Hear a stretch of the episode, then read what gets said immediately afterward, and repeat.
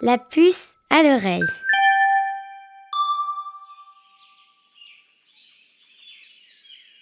Tu connais peut-être l'image du pirate sanguinaire, impitoyable, naviguant sous des voiles noirs et s'enivrant de rhum. Avec sa jambe de bois et son perroquet sur l'épaule. Il parcourt les Caraïbes à la recherche de trésors et de richesses. Mais regardez tout cet or Les pirates des Caraïbes ont depuis toujours nourri notre imaginaire et inspiré des personnages de romans hauts en couleur. Pensons à Capitaine Crochet, Jack Sparrow ou Barbe Noire. Ce sont peut-être des noms qui te disent quelque chose. Mais toutes les légendes qu'on leur prête sont-elles vraies? Plonge avec nous dans la fascinante histoire des légendaires pirates des Caraïbes. Tout d'abord, il faut que tu saches que les pirates n'ont pas vécu seulement dans les Caraïbes. En fait, les pirates existent depuis que la navigation existe, et on retrouve leurs traces tout autour du monde. Le nom pirate désigne des groupes de bandits qui naviguent à travers les mers. Sur de petites embarcations rapides, ils partent à la recherche de bateaux de commerce à piller. Ils s'emparent de tout ce qui peut être revendu ou utilisé, comme les navires, les marchandises, les armes, l'argent ou même les équipages. À l'abordage Les premiers pirates auraient sillonné la mer Méditerranée dès l'Antiquité. Jules César lui-même a d'ailleurs été capturé par des pirates avant d'être libéré contre une rançon. Il a ainsi échappé à une mort cruelle. Des centaines d'années plus tard, au 16e siècle, les pirates sont encore là à piller les bateaux revenant des croisades et des grandes cités d'Orient. Ces bateaux transportaient dans leur cale des épices, des tissus précieux et de l'argent. À cette époque, les pirates venaient principalement d'Afrique du Nord et sont connus sous le nom de barbaresques. Certains sont très célèbres, comme Harouj Reis, que tu connais peut-être sous le nom de Barbe Rousse.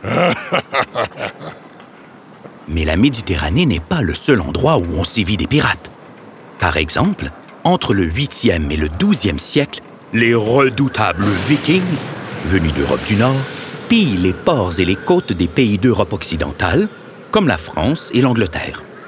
Certaines attaques vikings vont même jusqu'en Espagne, en Italie ou sur les côtes d'Afrique du Nord. Mais en fait, les plus grandes organisations pirates ayant existé se trouvaient en Asie, en mer de Chine et au Japon. Le plus grand pirate de tous les temps était même chinois, ou plutôt chinoise.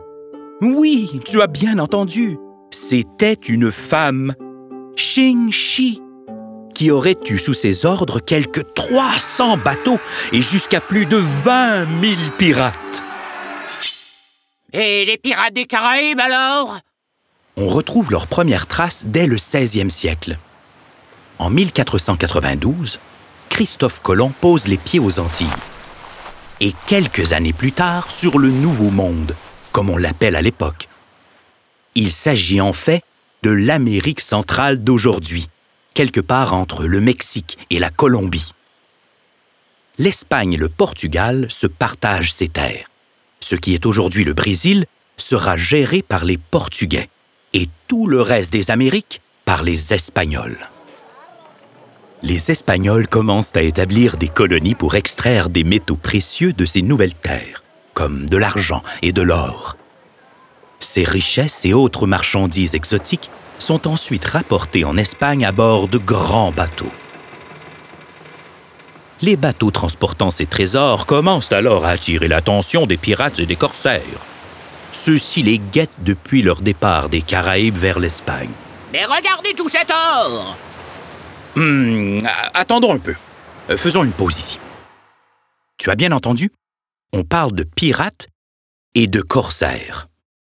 En effet, ce sont deux choses bien différentes. Les pirates travaillent pour leur propre compte et se partagent leur butin uniquement entre eux. Ce sont souvent d'anciens marins qui ont quitté leur emploi sur les bateaux de commerce, les conditions de vie y étant trop difficiles. Ils préfèrent prendre la mer auprès d'autres pirates. Cela fait d'eux des hors-la-loi, Les pirates ont une redoutable réputation. Et ils combattent férocement jusqu'au dernier, car ils n'ont rien à perdre. En effet, en cas de capture, ils sont la plupart du temps exécutés, après un très court procès. Au requin Les corsaires, eux, sont un peu comme des pirates, mais ils sont payés par des pays ou des royaumes. En temps de guerre, les rois les envoient attaquer et piller les navires ennemis à travers les mers. Les trésors dont ils s'emparent sont partagés avec les rois pour lesquels ils travaillent, selon des règles très précises. Et si par malheur un corsaire est capturé, il est considéré comme un prisonnier de guerre. Il peut ensuite être échangé contre d'autres prisonniers et ainsi avoir la vie sauve, contrairement aux pirates. Entre les corsaires et les pirates, la limite est mince. Certains corsaires, loin de leur pays d'origine, deviennent pirates et établissent secrètement leur campement dans les Caraïbes. D'autres corsaires oublient parfois, curieusement, de partager comme prévu leur butin avec le roi, et ils en gardent une part un peu plus importante qu'ils ne le devraient. Certains cachent secrètement une partie de leur cargaison à l'abri avant de rentrer dans leur pays. C'est sans doute ce qui a créé le fameux mythe des trésors enfouis sur des îles paradisiaques. Pour essayer de contrer le danger que représentent les pirates et les corsaires dans les Caraïbes, les Espagnols s'organisent. Ils envoient en mer de grandes flottes armées jusqu'aux dents. Mais les pirates sont malins et ils ont plus d'un tour dans leur sac. Une de leurs ruses favorites était d'approcher un bateau marchand en se faisant passer pour d'autres marins inoffensifs. S'il vous plaît, nous avons besoin d'aide. Une fois assez proche, on hisse le pavillon noir et on prend l'abordage. N'ayant rien à perdre, les pirates, qui sont de redoutables combattants, s'emparent alors à toute vitesse du navire et de ses marchandises, avant de disparaître aussitôt, rapides comme l'éclair. Mais attention, certains pirates étaient aussi capables de réunir de véritables armées, assez fortes pour attaquer de puissantes villes fortifiées dans lesquelles les Espagnols entreposaient leur or. Nous sommes riches Les îles des Antilles deviennent petit à petit le repère des pirates les plus redoutables. Ce sont des lieux de débauche et de violence, mais pas uniquement. Les pirates ont une grande liberté et la fraternité qui les unit est souvent méconnue. Au XVIIe siècle, l'île de la Tortue, ou Port-Royal, en Jamaïque actuelle, forme de petites sociétés autonomes. On y trouve toutes sortes de personnes. Des pirates anglais, français, hollandais, des marins déserteurs, des esclaves en fuite ou des indigènes. Tous vivent ensemble. Ils ont en commun leur amour pour la liberté et le dégoût des lois. Même si la vie est dure, car beaucoup de pirates ne vivent pas très vieux et ne sont pas très riches, certaines idées révolutionnaires sont appliquées dans les sociétés pirates. Les pirates mènent en effet une vie d'équipage plutôt démocratique. Certaines règles définissent la vie à bord du bateau et les membres d'équipage doivent les respecter. Il s'agit du Code pirate. Selon ce code, les pirates élisent par exemple leur capitaine pour son savoir-faire et son expérience au combat. Ils votent aussi parfois pour prendre des décisions importantes. Chacun a le droit à la parole et chaque membre de l'équipage a une voix dans le vote, tout comme le capitaine. Ils avaient également le droit de changer de capitaine s'ils trouvaient que celui-ci ne remplissait plus son rôle correctement. Le partage des trésors gagnés lors des abordages était aussi égalitaire et défini à l'avance avec l'accord de l'équipage.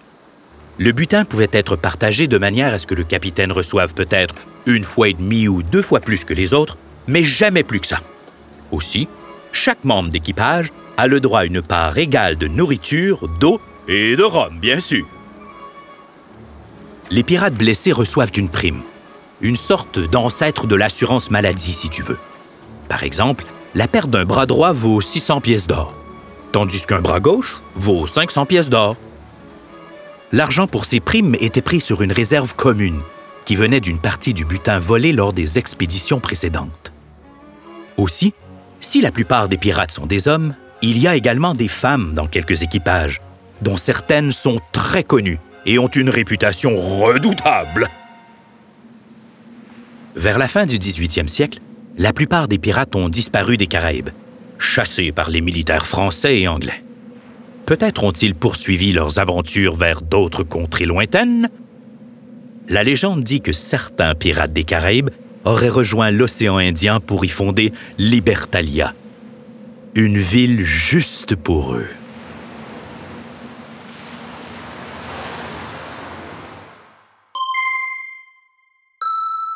La puce à l'oreille.